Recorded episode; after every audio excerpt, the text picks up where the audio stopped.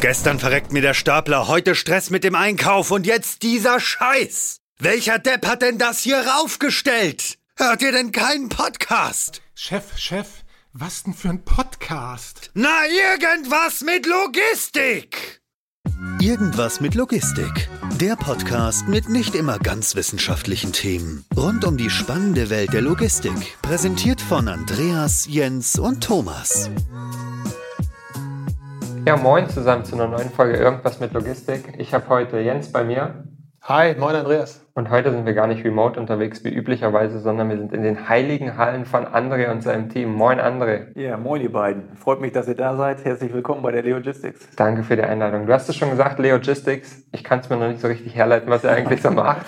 ja. Vielleicht kannst du einmal erklären, was ihr so macht, wer du ja. überhaupt bist und warum der Laden ja. eigentlich Leogistics heißt. Ja. ja, gerne. Also normalerweise, wenn ich zum Kunden komme, heißt die Firma immer Leo Logistics. Ich habe schon oft darüber nachgedacht. Also alle, die das jetzt hören, bitte nicht den Namen so verwenden. Also ich würde ihn auch gerne nochmal schützen lassen. Leogistics, wo wofür stehen wir eigentlich?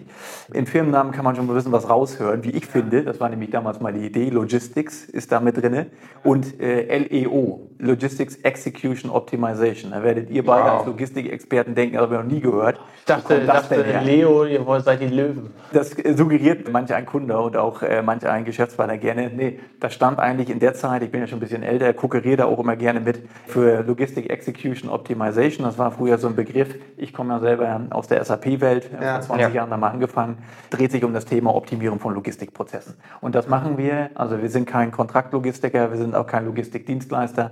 sondern wir sind eigentlich mittlerweile ein ja, Logistik-IT-Unternehmen mit ganz verschiedenen Facetten. Und die Facetten sind wirklich total unterschiedlich. Wenn du das einmal zusammenfasst, was du gerade als Namen sozusagen definiert hast und auch das, den Bereich Software mit reingebracht hast, ist ja eigentlich dann was Kontinuierliches, was Verbesserndes, ne? sonst würde ja der Name überhaupt nicht Und es ist was Transformatives. Und also, was Transformatives Transformatives, ja. Also eigentlich was sehr, sehr, sehr, sehr umfangreiches und irgendwo auch etwas, was nie stillsteht. Ne? Wie kann man denn trotzdem in so einem Umfeld Produkte bilden, beziehungsweise was sind denn dann eigentlich eure Produkte oder seid ihr mhm. dann eher beratend unterwegs? Wir haben, und das ist genau das Transformative da drin, in, ja. in den 13,5, 14 Jahren jetzt fast Leogistics und immer wieder neu erfunden.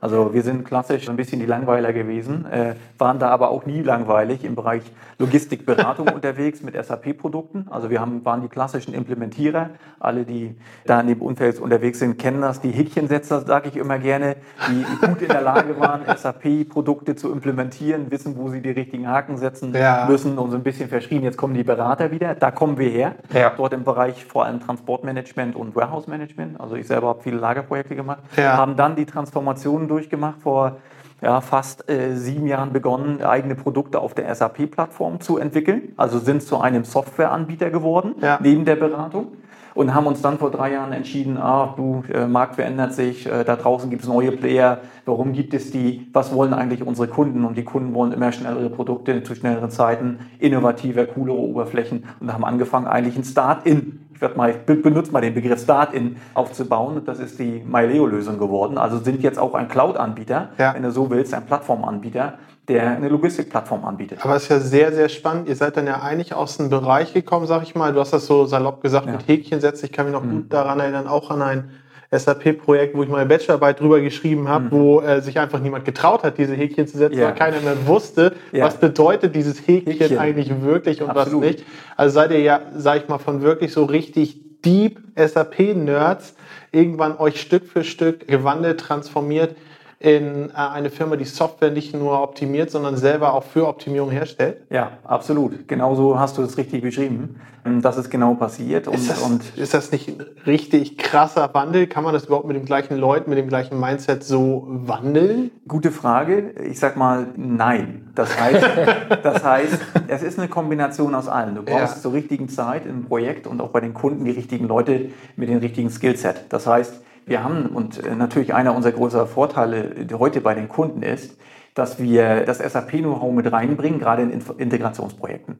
Ihr beide kennt das auch aus euren Jobs. Äh, immer wenn es darum geht, SAP zu integrieren, anzubinden, dann hat keiner mehr Bock. Hat keiner mehr ja. Bock. jeder sagt, oh Gott, jetzt wird es komplex. Ja. Und diese Komplexität versuchen wir mit unserem Know-how natürlich dann aufzunehmen, aufzulösen. Und da sehe ich gerade unseren Vorteil auch für die Produktwelt als auch für die Plattformwelt, mhm. dass wir nicht so naiv sind und so eine Dinge unterschätzen, uns vielleicht auch manchmal eine schlechtere Position im Wettbewerb zum Wettbewerb bringen, weil wir einfach wissen, wie komplex das wird. Gerade wenn du, wenn du in die Integration gehst, weil die Facetten, die Unterschiede, man redet ja immer über das SAP-System, ja. das gibt es ja nicht mehr. Es gibt nicht mehr die Welt, ich bin nur am R2 oder R3 unterwegs, sondern es gibt die Welt, wo eine SAP sich auch verändert hat, mit ganz vielen neuen Produkten, ja. Facetten, Ausprägungsmöglichkeiten. Und wir, unsere Kunst ist es immer ganz schnell zu adaptieren, schnell das Richtige zu finden und den Kunden entsprechend zu beraten, welche Lösung passt für dich und vor allem, wie passt das mit unseren Non-SAP-Produkten auch zusammen. Ja, wir haben jetzt immer so zwei, zwei Kernworte. Ganz, ja. ganz häufig hast du gesagt Produkte ja. und ganz häufig hast du auch gesagt beratend. Mhm.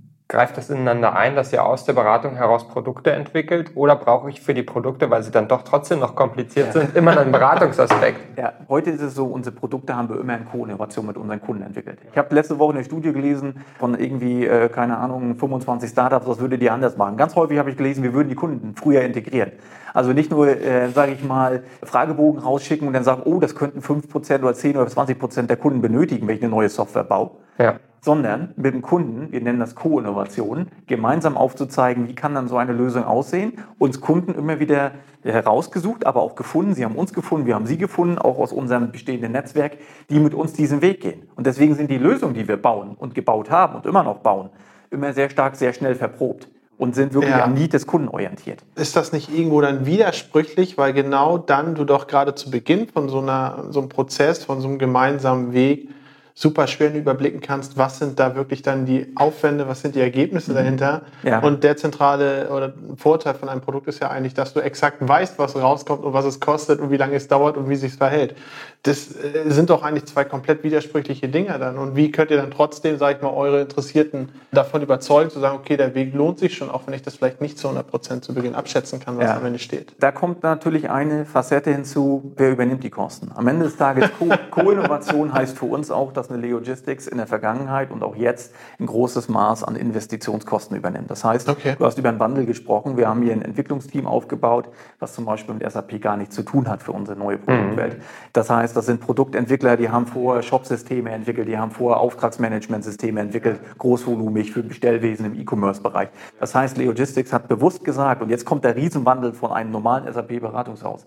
Äh, Zeit für Geld. Ne? Also Berater zum Projekt, der fakturiert wir gehen hier in Vorleistung, wir bauen Software, die wir äh, sozusagen designen, die wir mit den Kunden auf Kundenbedürfnisse münzen und wir investieren. Und da sind wir wiederum Startup, dass wir sagen, dieses Capital, was wir dafür brauchen, kommt aus der Logistics, kommt aus unseren Strukturen und wir investieren in diese Lösung. Und der Kunde gibt uns seins, sein Vertrauen, nämlich sein bestes Gut, sein höchstes Gut ist das Vertrauen und äh, einen gewissen Anteil dann, wenn die Lösung läuft, an Subscription und Recurring Revenue, hoffentlich, dass wir dementsprechend das dann auch zurückzahlen können mit, mit coolen Lösungen, die er heute so nicht kriegen würde vom Staat. Mhm.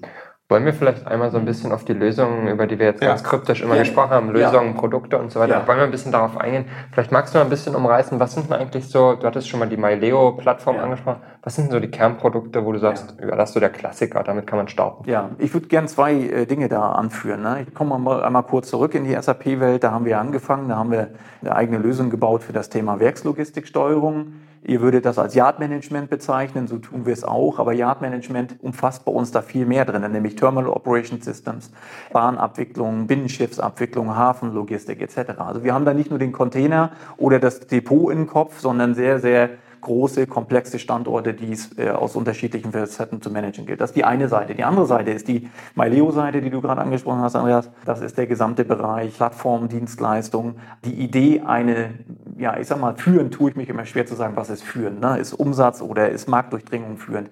Wir wollen eigentlich hier ein Angebot schaffen, eine ganzheitliche, übergreifende Logistikplattform an den Start zu bringen, die verschiedene Aspekte der operativen Logistik, also Transportbeauftragung, Yard Management, Echtzeitdaten, Real-Time Transport Visibility, out of the box mit drin hat, eine Kollaborationslösung, dass ich mit meinen Lieferanten, Spediteuren, angebundenen Geschäftspartnern sofort kooperieren kann, integriert bis zum Thema Hardware, IoT-Prozesse abbilden kann. Also wenn ihr so wollt, der Startpunkt war eine operative Logistikplattform für das Thema Yardsteuerung, Transportsteuerung, Behältermanagement und die Lösung evoluiert jetzt, entwickelt sich immer wieder weiter. Wir gehen einen anderen Ansatz zu sagen, wir schneiden nicht nur kleine Stücke heraus. Ich wollte gerade ja. fragen, ist das den Ansatz, den du gerade beschreibst, ist das so ein großer Trend, in dem sich den Markt bewegt oder auch etwas, wo ihr euch ein bisschen unterscheidet, dadurch, dass ihr, wie du gerade auch gesagt hast, Projekte und auch ähm, Lösungen anders angeht, gemeinsam relativ früh auch ich glaub, äh, euch committet. Ist das etwas, was ihr daraus anbieten könnt oder ist das etwas, was ganz typisch für den Markt ist? Nee, ich glaube, das ist nicht ganz typisch für den Markt. Was wir halt als ja. Äh, Reflexion gerade bekommen, ist halt, dass der übergreifende Ansatz relativ ja. spezifisch ist.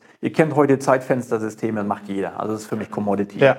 So, aber Zeitfenstersysteme mit Echtzeitdaten zusammenzubringen, kommen die ersten jetzt gerade drauf. Selbst die, die 20 Jahre am Markt sind, haben wir von Anfang an gemacht. Haben wir schon vor drei Jahren live gesetzt beim großen Automobilkunden in den USA. Das war eins unserer ersten Projekte, weil wir gesagt haben, da bringen wir zwei Welten zusammen, die eigentlich nur sehr autark funktionieren.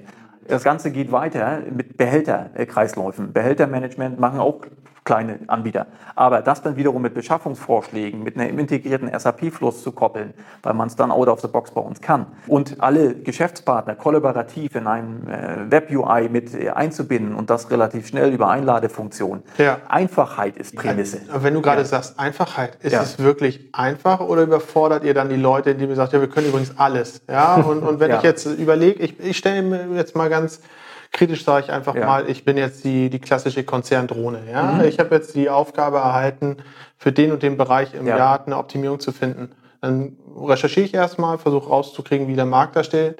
Treffe ich auf euch. Da denke ich mir doch wahrscheinlich vielleicht im ersten Moment, boah, das ist mir eigentlich viel zu umfangreich, da habe ich eigentlich gar keinen Bock drauf. Gibt es nicht jemanden, der genau speziell nur dieses eine Thema macht? Mhm. Also ist es eigentlich ein Hindernis, gerade mhm. für den ersten Kontakt oder ist es so einfach, dass die Leute denken, nee, nee, nee, das passt schon. Wir haben genau das zweite wahrgenommen, wie du sagst, nee, nee, es passt schon. Weil wir haben angefangen mit kleinen, wir haben mit kleinen Modulen angefangen, wo wir gesagt haben, du kannst bei uns das Modul Slot Management bekommen für deine Zeitfenster. Du kriegst ja. bei uns ein Modul, das nennt sich Track and Trace.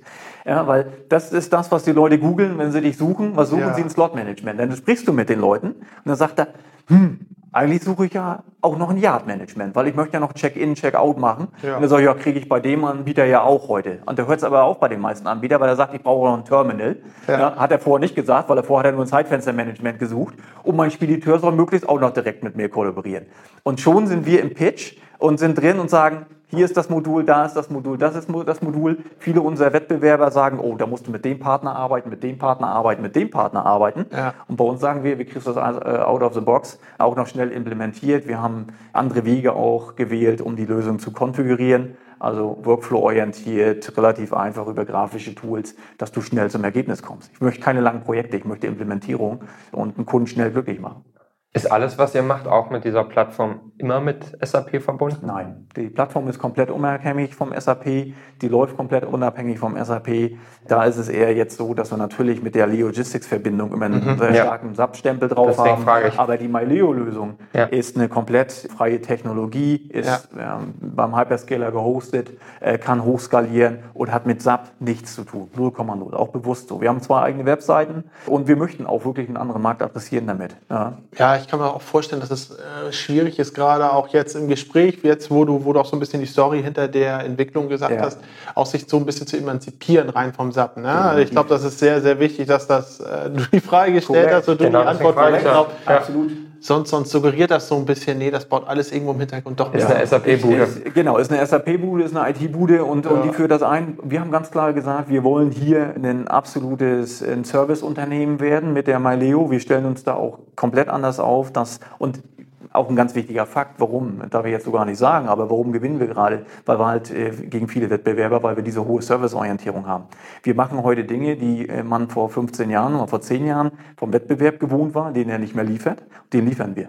Wir hören zu, wir stellen Fragen und, ja. wir, und, wir, setzen um. Und wir haben dahinter eine Servicestruktur, die wir aufbauen. Das ist natürlich gerade eine Umsetzung, muss erst mal gucken, funktioniert das überhaupt, was wir da anbieten, dass wir den Kunden auch den ganzheitlichen Service anbieten, Carrier Onboarding, solche Geschichten. Das übernehmen wir. Das sehen wir als unseren Service. Aber sag doch mal ehrlich, ja. äh, da gehören noch zwei Seiten dazu. Separiert ihr beziehungsweise selektiert ihr auch, mit wem ihr am Ende als Kunden arbeiten wollt oder seid ihr für alle offen? Weil ich glaube, gerade diese Serviceorientierung, gerade dieses Thema gemeinsam auch was ja. voranzutreiben, auch zu investieren, wenn es notwendig ja. ist. Das geht ja nur auf einer partnerschaftlichen Basis. Da muss ja schon auch irgendwo ein bisschen konzeptionell da muss Substanz da sein. Ja, ja, da muss auch ein bisschen die Chemie auch am Ende stimmen. Da ne? muss immer die Chemie stimmen. Menschen sind das doch am Ende des Tages, die, die dir was abnehmen, die was von dir kaufen und dir das Gefühl auch äh, zurückgeben, Mensch, da habe ich Vertrauen in die Person. Und wie viel Anteil hat eigentlich diese Gemeinsamkeit, die irgendwo da auch zustande kommen muss, am gemeinsamen Erfolg? Also wie viel Prozent würde ich mal sagen, ist jetzt wirklich euer Know-how und wie viel Prozent ist, weil ihr auch einfach gut miteinander euch matcht? Das ist ja jetzt fast eine Fangfrage, würde ich mal sagen.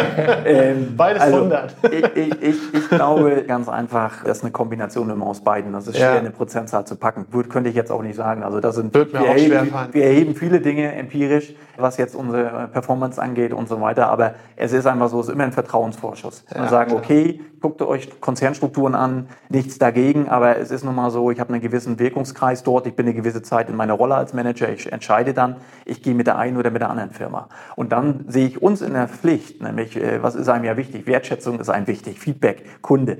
Wenn jemand dich empfiehlt, das ist total wichtig, ja. Äh, weil du, willst den nicht enttäuschen. Und so ist es ja auch, einen guten Job zu machen. Und so war es schon immer am Ende des Tages, dass wir versuchen und äh, nicht nur versuchen, sondern es auch in die Köpfe kriegen, hier die Kunden bezahlen uns, sage ich immer, und nicht die Logistics bezahlt uns, sondern die Kunden bezahlen uns ja. und die so ein bisschen zufrieden sein. Also ist immer das Thema Vertrauen in eine Person ganz wichtig dabei. Aber wenn du eine, eine blöde scheiß Software hast, sage ich mal ganz, ja. ganz platt, dann sind die auch schnell wieder weg. Und in der Cloud ist das nochmal viel schneller der Fall. Warum ist das in der Cloud viel schneller der Fall? Ja, ähm, das liegt an Vertragkonstellationen, das liegt mhm. daran, dass du natürlich nicht auf Verdeih und Verderb ausgeliefert bist, wenn du eine Plattform autark äh, nutzt, ja. dass du gewisse Ausstiegsrechte und Klauseln hast, da auch schnell wieder rauszukommen. Da sind wir auch total offen und sagen, okay, du kannst die Lösung für eine Zeit lang nutzen und wenn du dann nicht mehr möchtest, dann guckst du dir was anderes an. Ist ja auch so, Barrieren helfen ja. eigentlich nur denen, die nicht äh, durch ihre Lösung überzeugen können. Das ist genau das und ich sage auch, äh, wenn wir sagen, oh, wir brauchen Wettbewerbsanalysen, dann sage ich, wir brauchen sicherlich einen Blick auf den Wettbewerb, aber wir brauchen keine Wettbewerbsanalysen. Was wir brauchen, ist eine Potenzialanalyse unserer eigenen Stärken. Ja. Wir müssen auf uns gucken das ist auch das, was mich so tierisch manchmal nervt an Leuten, die immer sagen, und der und der und der war ja. schuld und ich brauche und dann, um erfolgreich zu sein. Ich muss doch erstmal bei mir anfangen, meine Hausaufgaben zu machen, ja. um erfolgreich zu sein und nicht beim Rest zu gucken. Dann kleine Aufgabe, dann sag doch mal in einem ja. Satz, was wirklich euer grundlegender USP ist. Unser USP ist die Ganzheitlichkeit, ist die Kundenorientierung, die wir an den Tag legen und das gesamte Lösungsportfolio, alles von einem Anbieter zu bekommen. Das, das war ein Satz. Genau, also eigentlich äh, die Einfachheit der Ganzheitlichkeit. Ja, also wir sagen also, wir Challenge the Status Quo of Supply Chain Management. Das sagt ja. heute jeder, der Simon Sinek gelesen hat, der macht sich den Sinn über den Purpose. Den hatten wir schon immer. Ich habe immer gesagt, das Ergebnis des Umsatzes ist ein Ergebnis der eigenen Klarheit über unseren Wertbeitrag für den ja. Kunden. Ja. Und dann kommt der Rest von alleine. Und da bin ich auch fest von überzeugt. So eine Bücher helfen einem immer, das zu unterstützen, was man sowieso als Unternehmer fühlt. Ja. Sag doch mal, du hattest gesagt, die Kunden müssen dafür bezahlen, dass man natürlich eine, einen Dienst nutzt. Ich finde immer bei IT-Lösungen ist es immer total schwierig. Klassischerweise kommen wir nun häufig aus Automatisierungsprojekten und so weiter und da ist IT ein Bestandteil. Mhm. Aber die IT ist nicht unbedingt der Treiber von einem ROI beispielsweise. Aber eigentlich ist sie das ja schon, ja, ganz ja, massiv sogar, weil mit der IT steht und fällt eigentlich fast alles. Exakt. Ob ich da jetzt irgendwie eine automatische Kiste habe oder ob ein Fahrzeug automatisch fährt oder irgendwas. Mhm muss alles vernünftig gesteuert werden. Wie geht ihr denn bei sowas vor, um zu sagen, das ist dann tatsächlich der Benefit, den du rausziehst bei einer Lösung. Sagen wir jetzt beispielsweise im Yard-Management. Mhm. Außer, dass Lieferanten sich jetzt irgendwie Slots buchen können. Mhm. Toll. Ja. Ähm, das können ja alle, wie du das gesagt hast. Alle, Aber was ist der konkrete Benefit? Vielleicht kannst du das einmal so ein bisschen an diesem Beispiel erklären. Ja, ich führe das immer so auf, dass es ja in dem gesamtheitlichen Prozess, wenn du gesamtheitlich unterwegs bist, mehrere Personen gibt, die einen Benefit rausziehen. Ja. Allen voran, in vielen Projekten, die wir jetzt gemacht haben, wo wir auch Yard-Projekte gemacht haben, mit der Myleo oder auch in der SAP-Welt, ähm, war der größte Benefit und Treiber für dieses Projekt erstmal der Kundenservice. Weil der Kundenservice sagt, hm, ich habe hier immer wieder Probleme mit Unpünktlichkeit bei meinem Kunden. Werdet ihr sagen, was hat er mit dem Jahr zu tun? Äh, Lager läuft heute gut und der Transportprozess funktioniert auch, ist outgesourced. Und der Dienstleister sagt, aber du, ich komme zu dir zum Standort, ich werde nicht abgefertigt was bringt mir denn der beste Lagerprozess am Ende des Tages, wenn ich hinten dran den Kunden nicht zufriedenstellen ja. kann? Was ich sagen möchte damit, ist, es sind verschiedene Beteiligte. Es ist der Kunde, es ist der Transportplaner, es ist der Materialplaner, es sind unterschiedliche, es ist der Fördner. Teilweise in jedem Prozess sind so viele Beteiligte miteinander. Der Spediteur, jegliche Art von Person ist ja in den Prozess irgendwo involviert und zieht einen anderen Benefit raus. Schnellere Abfertigung, optimierterer Prozess, künftige Lieferungen. Ich als Spediteur kann zum Beispiel zwei Touren fahren an einem Tag und nicht nur eine, weil ich nicht den Slot gekriegt habe. Dann ist ja sehr häufig der Fall, heute ja. steht er wieder da und, und muss die Zeche zahlen und dann vielleicht noch Standgeld beim, beim Empfänger ist doch total irre. Und das wollen ja. wir auflösen, indem wir hier versuchen, Benefit für verschiedenste Parteien ja. der Prozessbeteiligten herzuzuführen. Ja, ist interessant. Ne? Ja. Also es ist ja wirklich auch so eine Entwicklung, dass man sagt, äh, nehmen jetzt mal harten Preisvorteilen, harten äh, ökonomischen. Themen, dass gerade Transparenz, auch zu wissen, was wie wo gerade welchen Zustand hat, Korrekt. um daraus dann gewissen Service zu garantieren, gewisse SLAs zu garantieren und so weiter und so fort, das rückt viel mehr, finde ich, bei Software ja. im Vordergrund als eigentlich das eigentliche ROI-Gedenke. Ne? Ja. Und ja. warum kommt das eigentlich? Ist der ROI vielleicht einfach schwieriger zu greifen oder komplexer zu greifen und deswegen bezieht man sich eher auf qualitative Vorteile? Oder sind die qualitativen Vorteile eigentlich am Ende wirklich das, was dann auch Geld bringt? hart gesagt. Das lässt sich von verschiedenen äh, Seiten aufwickeln, das Thema ja. meines Erachtens. Ich glaube, ein Thema ist ganz klar, wir sind alle Konsumenten und wir kennen alle das Thema, äh, wir bestellen mal schnell bei Amazon oder wo auch immer, mhm. äh, nutzen andere Dienstleistungen. Und wir als Konsument haben eine Erwartungshaltung ja. an Perf Transparenz, Performance, ich bin aber nur dann und dann zu Hause, wann kommt mein Paket etc. Ja, ja. Und jetzt transferiert das mal in die Businesswelt. Ich kenne ganz wenige Unternehmen bisher, also gerade so mein Dunstkreis, große Chemie, Automobilunternehmen, Fast Moving Consumer Goods, habe ja mehr eine Konzernhistorie, muss man mal ehrlich sagen, die in der Lage sind, äh, bisher oder in der Lage waren, die letzte Meile für ihren Kunden transparent zu gestalten. Also dem Kunden vor zu sagen, deine Paletten mit deinen NVE-Nummern, die sind jetzt gerade unterwegs und kommen dann an. Wer macht denn das heute schon? Ja, also wir sind da, ich glaube, in Logistik kriegt einen Mehrwert auf einmal durch IT, durch Transparenz, durch Prozessautomatisierung, ich habe es angesprochen, ähm, dass ich auf, auf einmal in der Lage bin, die Bedürfnisse, die auch ein Geschäftskunde hat, aus der Konsumerwelt zu übertragen in die Geschäftskundenwelt. Und das ist ein Wandel, der jetzt durch Covid auch für mich nochmal mehr Drive bekommen hat, durch ein anderes Lieferverhalten, durch Multichannel, Omnichannel-Logistik etc., die auch in der B2B-Welt jetzt anfängt, äh, mehr stärker einzukehren. In vielen Bereichen ist es schon der Fall, aber ich sag mal so klassische Chemietransport, ein kompletter Tankzug von Chemikalien oder ein Kesselwagen, das ist immer noch eine andere Art und Weise der Logistik. Und trotzdem sind dort Anforderungen da, dass dort auch der Kundenservice seinem Kunden sagen möchte, seinem äh, dann auch Businesskunden, wann die entsprechende Ware heute ankommt. So, und jetzt hast du mich ja. überzeugt inhaltlich, ja. jetzt möchte ich das umgesetzt haben haben. Ähm, ich rufe dich jetzt heute an. Ja. ja. Wie lange würde das denn dauern, um genau diesen Zustand, den du gerade beschrieben hast, dass ich wirklich auf einmal Transparenz habe und auf einmal auch die Möglichkeit habe, das zu optimieren? Wie lange braucht eigentlich so ein Projekt? Aus der Hosentasche heraus gesagt, gar nicht so einfach zu beantworten. Weil Eine, einer Woche bis zu zehn Jahren. Ja, ja, ja, nee, zehn Jahre nicht. In der Regel, kann noch ein bisschen aus Erfahrung sprechen. Ja. Am Ende des Tages, die Projekte, die wir gemacht haben, reine Tracking-Projekte, da sehe ich aber nicht den größten Hebel, muss ich ganz ehrlich sagen. Ich bin kein Freund davon, jetzt zu sagen, Real-Time Transportation Visibility ist das Allheilmittel. Das ist für mich der Enabler. Und der Enabler fängt da an, jetzt Prozesse zu optimieren. So, das heißt, so eine Projekte, um noch deine Frage zurückzukommen, die können zwischen vier Wochen und drei Monaten oder auch mal sechs Monaten dauern, je nachdem, wie auch die Voraussetzungen sind. Größte Herausforderung aktuell, die wir haben in Integrationsprojekten, ist wirklich die Integration und die Bereitschaft aller Parteien, ich sage wirklich alle Parteien, also auch gerade die Dienstleisterbranche, die zum Beispiel bei uns kein Geld bezahlen für die Lösung, also die sind frei, äh, kostenfrei da drin. Ich glaube, wir müssen Win-Win-Win-Situationen schaffen. Wir müssen auch dem Dienstleistungsgewerbe jetzt mal sagen, wir brauchen eure Daten und wir sind auch bereit dafür zu bezahlen und nicht mehr immer zu sagen, wir konsumieren nur kostenlos und jemand anderes hat den Vorteil. Warum soll ich denn was geben und habe nichts davon? Und nicht immer diese soften Faktoren. Am Ende des Tages geht es ums Geld und gerade in so Branchen, wo wenig Margen verdient werden, im Vergleich zu Branchen, wo viel Marge verdient wird, ja. da muss ein Gleichgewicht stattfinden. Interessanter Punkt, weil ja. das Gleichgewicht gibt es ja nicht. Ich unterstelle jetzt mal, dass ja. gerade die äh, Margen umfangreichen Branchen sehr davon profitieren, dass sie sozusagen auf diese Common Assets, und da zähle ich auch Daten zu an vielen Stellen Absolut. aktuell, kostenlos halt zugreifen können Korrekt. und die Margen da drauf mehr oder minder mitgestalten können. Ja. Ihr seid also böse sozusagen. Ja, ich meine, was spricht denn dagegen? Ich bin jetzt nicht aus dem, ja, ja. nicht aus dem Bereich, aber was spricht dann dagegen, zukünftig zu sagen, pass mal auf, ich biete dir nicht nur einen Frachtpreis an, sondern ich biete dir den Frachtpreis und Datenpreis an, weil du bist, ich bin deren Lieferant. Ja, und, und das ist doch für alle, äh, für, aus meiner Sicht, total verständlich, dass ein Dienstleister sagt, wenn du Daten von mir möchtest, musst du dafür auch bezahlen. Also ich mache mich vielleicht da unbeliebt mit, aber ich sehe das in der, in der Shared Economy. Müssen alle davon einen Vorteil haben, wenn sie in so einem Netzwerk agieren. Wir wollen in die Netzwerkwirtschaft einsteigen mit der Logistik, weg von der Supply Chain hin zum Supply Network. Da müssen auch alle der Parteien auch einen Vorteil davon ziehen können. Das ist aber das ist total interessant und das ist eigentlich genau das Problem. Du hast dieses Ungleichgewicht nicht. Äh, du hast dieses Ungleichgewicht. Ungleichgewicht ja. Weil du hast einfach Unternehmen, die sagen, entweder du gibst mir die Daten ja, oder du, bist, bist nicht mein Supplier, ja, du, bist, du bist nicht mein Dienstleister. Richtig. Wie löst man das Problem denn? Ja, das ist eine spannende Frage. Ich glaube, das ist ein Mindset-Thema. Ich glaube, wir müssen einfach mal da ansetzen, äh, dass wir sagen, okay, es geht nicht nur um den letzten Euro am Ende des Tages, sondern es geht darum, hier ein Optimum für wen auch immer, wer den größten Anteil daran hat, an dem Profit, an den Benefit, der muss auch den größten Anteil daran zahlen. Und bei uns ist es ja so, wir haben mit unserem Plattformansatz ist es ja auch so, bei uns zahlen die angebundenen Dienstleister in der Regel erstmal nichts. So, das heißt, ein Dienstleister ist da frei. Also wir haben auch nicht die Regel, dass bei uns einer, ein Dienstleister für ein Zeitfenster was zahlen muss.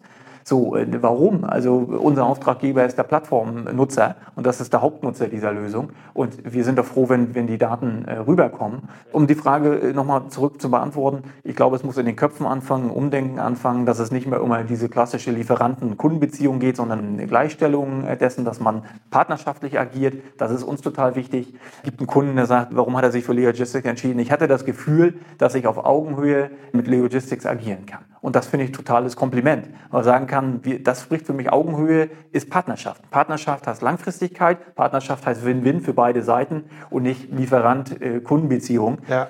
Ich glaube, das hat sich abgenutzt. Die Sache ist ja auch die, wir haben ja auch ein bisschen darüber gesprochen, was so die Entwicklung war, auch was die Entwicklung ist ja. generell beim Thema Software. Vielleicht spielt er auch ein bisschen mit rein. Du hast jetzt gerade die äh, Entwicklung beziehungsweise auch was zukünftig auf die Parteien zukommt, wie man miteinander agieren sollte, mhm. angesprochen. Mhm ist es vielleicht manchmal alles etwas zu viel für jeden Bestandteil dieser Parteien, weil wir haben eine riesig äh, schnelle, große Entwicklung äh, technologisch, spielen auf einmal viel mehr verschiedene Bälle mit rein bei dem ganzen Spiel. Es ist nicht unbedingt Raketenwissenschaft geworden, aber es ist deutlich umfangreicher. Ja. Generell Logistik, generell mehr Fachbereiche da drin. Wie sorgt man denn trotzdem dafür, einerseits am Ball zu bleiben, immer ganz vorne mitzulaufen, auch technologisch, andererseits einen Großteil seiner potenziellen Kunden vielleicht durch die Komplexität nicht zu verlieren, weil sie einfach auf der Strecke bleiben inhaltlich. Mm, mm, Deswegen auch diese Frage an diesem ja. Tracking beispielsweise. Ich finde, ja. das ist ein sehr gutes, greifbares Beispiel dieser gesamteinheitlichen oder gesamtheitlichen Lösung. Sind das so die ersten Steps, diese ersten Enabler, um die Leuten zu zeigen, okay, so funktioniert das, so können wir das gemeinsam machen, um dann das große Bild dann danach aufzufahren? Gibt es da noch andere erste initiale äh, Schritte neben diesem Tracking beispielsweise? Also mein Lieblingsthema ist ja immer die Hoflogistik, ja, das Yardmanagement. Ja. Daran kann man das so wunderbar festmachen. Da gibt es für mich verschiedene Stufen der Evolution. Und die erste Stufe ist einfach, ich nenne das immer äh, Contactless Yard Management oder Digital Yard Management ist die erste Stufe. Ja. So, wenn man so will, kann man auch so einen Yard-Prozess komplett manuell durchlaufen lassen. Das heißt, hintereinander die Aktivitäten, die eine, ein Lkw-Fahrer, der ankommt, durch das Werksgelände zu tun hat, mhm. ähm, dass das komplett manuell passiert. Mhm. Ohne Automatisierung, ohne äh, Raketentechnik, wie du es gesagt hast, irgendwie KI oder IoT oder OCR-Kameras, sondern der ganz normale Durchlaufprozess. Und eine Riesenverbesserung kann ich da schon erzielen, indem ich einfach den Lkw-Fahrer über eine einfache Art und Weise, wenn man sagt, oh, da muss ich eine App runterladen, nee, eigentlich braucht er doch, wir scannen uns heute alle irgendwo ein, wenn wir in einem Restaurant sitzen. Da gibt's ja nette Apps jetzt mittlerweile. Wir sehen das noch einfacher. Wir sehen aber eigentlich Webseiten. Und ähm, ich sag mal, was muss der Fahrer mitbringen? Ein Smartphone am Ende des Tages. Und über dieses Smartphone wird ihm eigentlich alles mitgeteilt, was er auf dem Werksgelände zu tun hat. Ja. Was hebt das schon? Ich weiß immer, was los ist. Ich weiß immer, wie es dem Fahrer gerade geht, ob er eine Frage hat. Ich informiere ihn re regelmäßig über seinen Status zur Verladung und im besten Fall muss er gar nicht lange warten, sondern kriegt automatisiert seinen Abruf darauf und kann an sein Tor fahren. Der ist abgeholt, der ist informiert. Und alles in der Sprache seiner Wahl. Alle Sprache seiner Wahl. Er kommt da an und weiß eigentlich, was mit ihm passiert. Heute ist es doch so, er kommt an, wir sind in Europa, ich sag mal auch da, keine Ahnung, 27 verschiedene Sprachen. Der Lkw-Fahrer ist meistens nicht äh, aus dem deutschen Sprachraum und weiß gar nicht, was er zu tun hat. Für alle Frustrationen. Für den hinterm Schalter, für den vorne, der fahren muss, für den äh, Lagermitarbeiter. Und für mich ist das mal so die erste Stufe. Und die zweite Stufe, weil du sagst, okay, wie kann man jetzt von dem Prozess des sehr einfachen Abwickelns in die nächste Stufe kommen, sind Automatisierungssteps. So, das heißt auch hier das ganze Thema Automatisierung im Sinne von Erkennen von Objekten. Ne? Also ich weiß, welches Kennzeichen, welches Fahrzeug da ankommt, weil ich es vorher über das Zeitfenster gebucht habe, ja. kann das nochmal verifizieren, kann den Lkw-Fahrer dann wieder einbinden, wie es gerade beschrieben hat, über den Abruf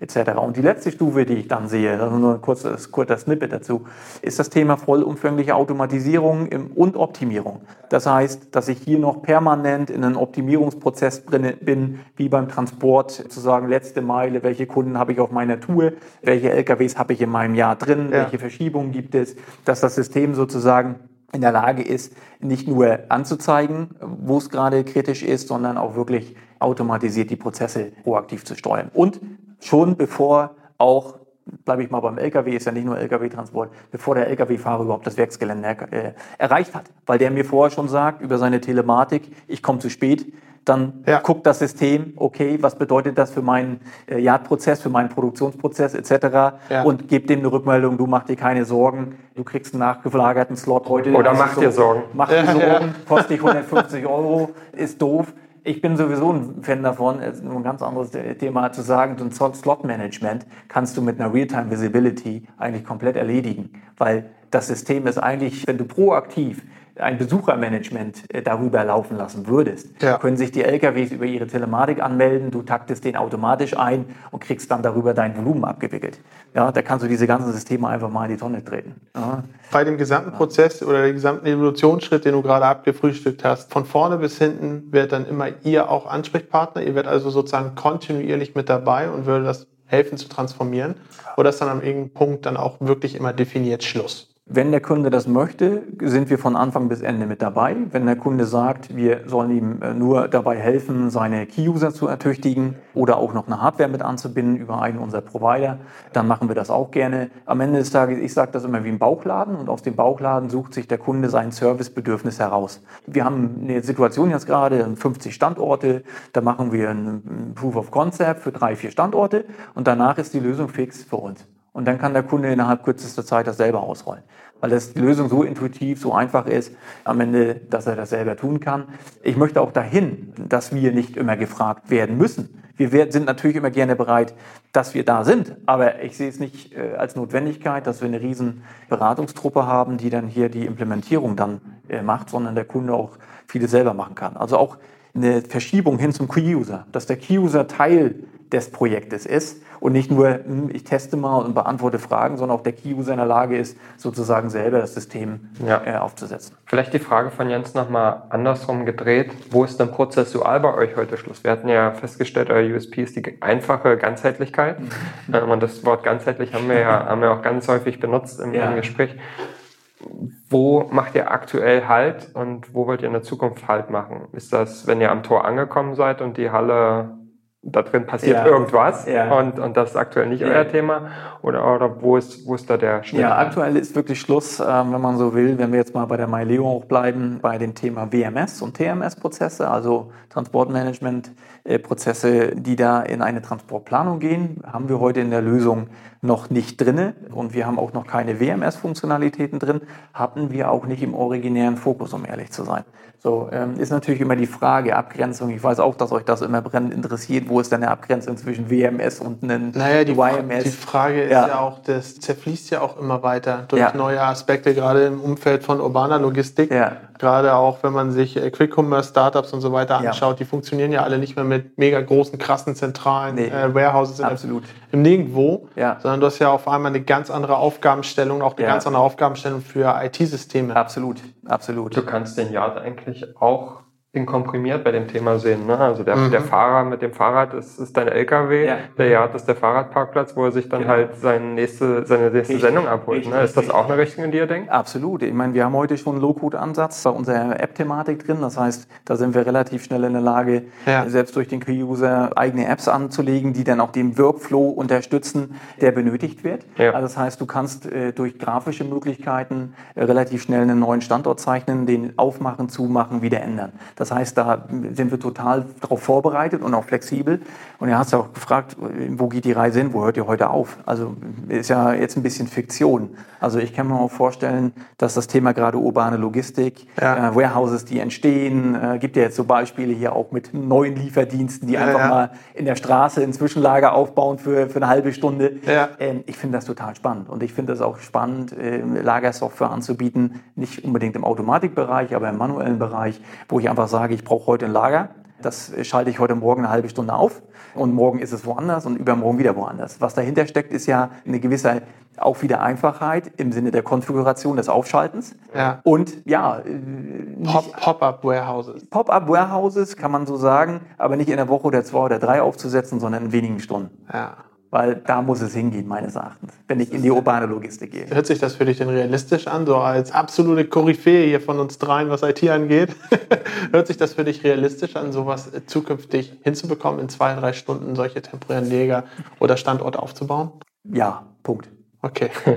gute, ja. gute Antwort. Ja. ja, war ja auch eine Ja- oder Nein-Anfrage. Ja. Dementsprechend absolut legitim. Ich finde das Umfeld total spannend, weil das Lücken schließt. Ja, und wenn man so will, mit dem Behältermanagement sind wir schon in die Richtung gegangen, jetzt Lücken zu schließen an der Stelle. Und ich sehe auch gewisse Lücken im WMS-Bereichen, mhm. nicht in allen, ist auch konkurrierend zu anderen Zielen, die wir vielleicht haben. Aber da ist ein Need und ein Bedarf und es tragen auch einige Kunden an uns heran.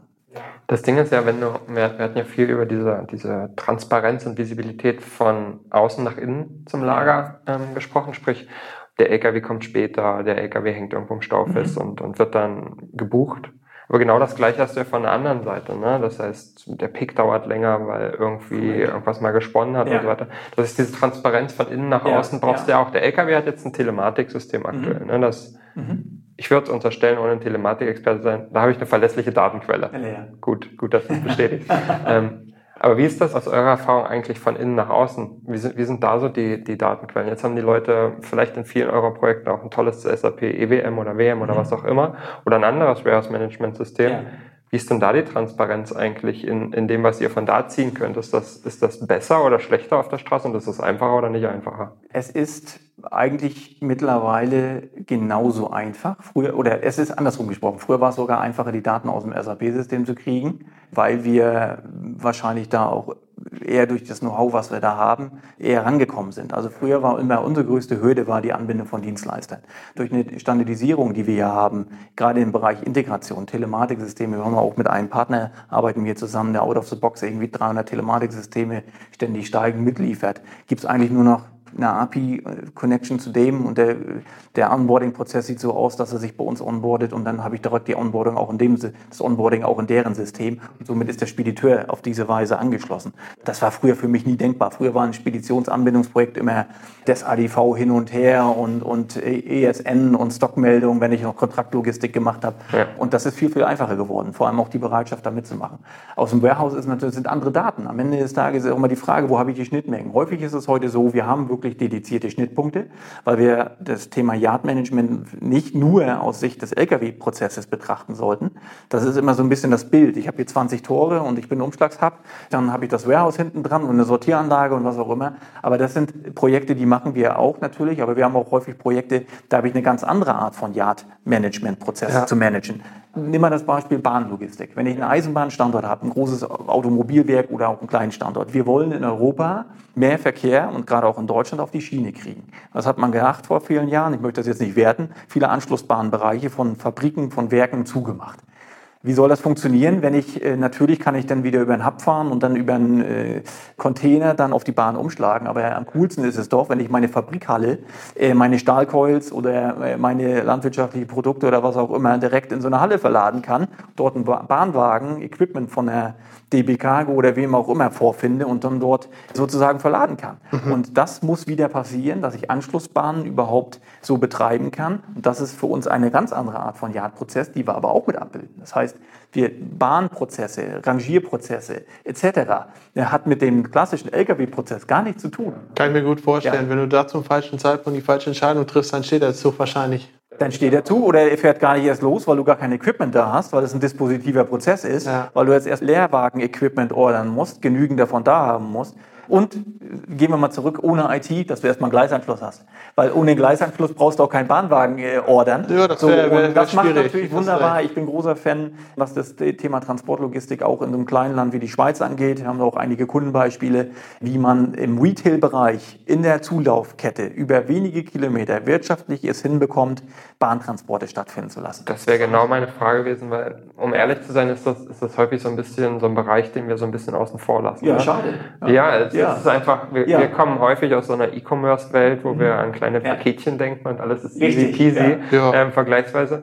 Wenn ich jetzt so an so eine Bahn denke, egal mit Chemielogistik oder irgendwas anderes, dann habe ich erstmal den Impuls, genau diese Frage zu stellen, die du eigentlich schon fast beantwortet hast. Ja. Kann man das überhaupt wirtschaftlich betreiben? Macht das eigentlich nur Sinn für den großen Automotive-Konzern, der entsprechende Mengen auch abnimmt? Mhm. Oder ist das eigentlich auch ein Konzept, das man im Retail vielleicht mal wieder sieht? Definitiv. Und ähm, da gibt es spannende Ansätze. Wir haben auch einige auch vorgestellt, schon mhm. verfolgt, dass man im Retail-Bereich wirklich alternativ auf die Schiene gehen kann, wenn das Angebot von allen Beteiligten, die da in dem Prozess drin sind, gut ist, nämlich den Bahnwagenanbietern, die Gleisanschlüsse, die vorhanden sind, eine entsprechende Taktung auch drin hat, dass der äh, auch eine entsprechende Pünktlichkeit geliefert werden ja. kann, ne? eine Behandlung nicht auf den Ganzzug zu warten und den bringe ich durch mein Netzwerk.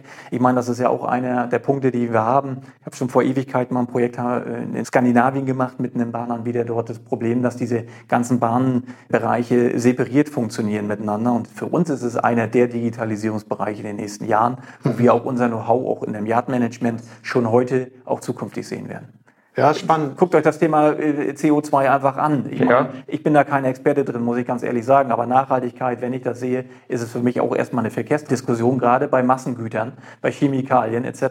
Und das sind viele Projekte, in denen wir drin sind. Es ist tatsächlich so, ist mir auch schon öfter begegnet jetzt bei Gesprächen, das Thema auch proaktiv anzugehen, gerade was Verkehrsträger angeht, ja. dass es immer mehr eine Rolle spielt, nicht nur was Zeiten angeht, sondern ja. auch proaktiv schon, bevor äh, der Gesetzgeber kommt, richtig. sich da schon richtig aufzustellen. Ja, ich bin gerade so in den letzten ein Jahr, zwölf Monaten äh, ist mir das auch sehr oft begegnet. Es ist ja. sehr interessant, dass ihr dann gerade auch nicht nur im Kleinen, in Anführungsstrichen, denkt, sondern generell einen ganz einen fast vergessenen ja. Verkehrsträger noch wieder Definitiv, mit ins Spiel bringen. Ja. Ja, aber eine Frage hätte ich zu dem ganzen Thema nochmal. Nicht nur das Bahnthema, das hatten wir mhm. jetzt gerade, aber auch zu eurer ganzen Plattform, zur MyLeo-Plattform.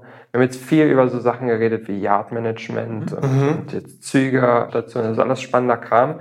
Aber ich stelle mir auch gleichzeitig ein bisschen die Frage, muss ich dazu nicht relativ groß sein, um überhaupt diese Probleme zu haben, die ihr löst? Mhm. Also ist das was, wo ihr sagt, ja. eigentlich ist unser Kernmarkt, unsere Zielgruppe sind eigentlich die großen Konzerne, wo der Yard auch 40, 50 oder mehr Rampen hat? Mhm. Oder ist das was, was man auch in, im ja. Kleinen sehen kann? Unser kleinster Kunde managt darüber fünf LKWs am Tag. Das ist eine kleine Molkerei, mittelständische Molkerei. Kurze Implementierungszeit, äh, relativ ja, schnell, unkompliziert losgelegt, autark. Das heißt, das ist ein Beispiel dafür, dass wir nicht das große äh, Chemieunternehmen oder den Automobilhersteller benötigen als Kunden oder wollen. Natürlich wollen wir den auch, aber das zeigt die ganze Facette. Also wir ja. sind nicht eingeschränkt auf irgendeine Branche, auf eine Industrie. Ich sehe in diesem Fokus MyLeo als eine Domäne, also wie ich Logistik als Domäne sehe, ja. dass wir verschiedenste Unternehmen aus verschiedensten Bereichen verschiedenste Lösungen anbieten können und die er sich zusammenpuzzeln kann. Integriert, nicht integriert. Integriert heißt für mich immer mit seinen jetzigen Systemen. Ja. Wir haben einen Logistikdienstleister jetzt gewonnen. Das heißt, ein Logistikdienstleister, der über die MyLeo sein Digitalisierungsangebot anbietet. Das heißt, er kann über uns zum Digitalplayer werden. Und das ist cool, das finde ich gut. Ich sage immer Robin Hood für die Branche, dass wir sagen, okay, ihr müsst nicht alle euch zusammenfinden in digitalen Speditionen, sondern ihr könnt selber digitale Angebote schaffen. Also da muss noch nicht mal ein MyLeo-Label dann drauf sein, sondern white gelabelt sein, das ganze Ding. Also die Dinge kommen einfach bei den Gesprächen auf einmal zustande, dass man sich mal sieht beim BVL oder bei Diskussionen oder bei solchen Runden wie jetzt, dass auf einmal Ideen entstehen und sagen, ey, das ist ein cooler Case. Und auf einmal kommt der nächste und sagt, ja, das finde ich auch gut. Und dann hast du wieder einen Kontraktlogistiker, der sagt, Mensch, ich bin ja eigentlich nur Nutzer davon, aber ich habe ja auch noch ein Lager und brauche ein kleines Slot-Management oder eine Yardsteuerung. Und das zeigt mir einfach, die Lösung ist für viele total spannend. Immer wenn du, wenn du ausholst und erzählst, wie die Lösung zustande kommt ja. und wie er auch mit Kunden umgeht, habe ich immer so eine dunkle Wolke hinten in meinem Kopf, wo ich ja. an äh, Gremien denke bei größeren Unternehmen, Abstimmungsrunden und so weiter und so fort. Mal eine ganz ehrliche Frage, so wie ihr arbeitet und was ja auch einen großen Anteil an eurem, eurem Erfolg macht, ist das irgendwann auch durch Wachstum begrenzt, dass ihr gar nicht mehr so flexibel irgendwann mit Kunden arbeiten könnt, wenn ihr einfach zu groß werdet? Ganz im Gegenteil. Also ich freue mich jetzt gerade drauf, dass wir jetzt den nächsten Schub auch machen können. Was uns einschränkt, ist eher aktuell, sage ich mal, die ja, Kapazität in der eigenen Entwicklung. Die bauen wir jetzt weiter aus. Ja. Also wir haben so viele Themen, die wir realisieren können. Und ich mache mir keine Angst vor Größe. Also ähm, wichtig ist der Spirit, den wir behalten müssen. Ich glaube, das ist ganz wichtig. Man muss ja auch sehen, Leogistics und wir mit der MyLeo, wir gehören zum Familienunternehmen. Ne? Materna-Gruppe habe ich noch nicht erwähnt. Wir sind ja nicht ganz eigenständig, muss man dazu sagen.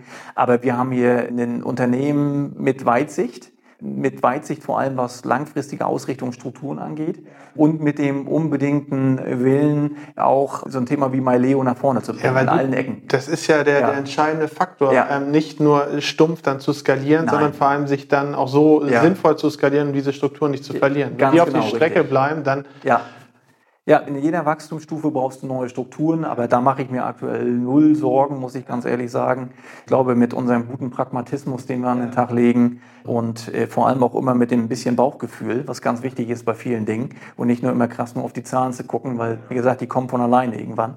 Die sehen schon sehr, sehr gut aus und das, was wir erreicht haben, ist jetzt die nächste Stufe, die zünden werden, in die Breite zu kommen. Ne? Weil wenn man sich so die Marktbegleiter anguckt, die aus verschiedenen Ecken kommen, ist es halt auch ein sehr stark US-getriebener Impuls, den wir gerade in Deutschland merken. Wenn man Habe ich auch überlegt in letzter Zeit, ja. wenn ich ein bisschen in die Richtung schaue. Es ja. ist sehr, sehr, sehr, sehr ja. äh, aus dem nordamerikanischen Raum genau. getrieben. Ja? Es heißt ja nicht, nur weil ich mehr Kapital habe, bin ich auch besser. Ne? also, frag mal Kapitalisten. Ich, ja, frag mal Kapitalisten, absolut ich bin relativ sportlich geprägt und nehme gerne den Wettbewerb auch an und das ist für uns totaler Ansporn, äh, ja. zu sehen, was da passiert. Wir sind im Markt, der wächst, aber der ja. wächst nicht so, wie die Wachstumsziele jedes Einzelnen sind. Das heißt, du musst Marktanteile gewinnen. Und wir sind äh, uns sicher, dass wir das tun werden. Ja. Das ist ein total schönes Schlusswort. Ja, wollte ich auch gerade sagen.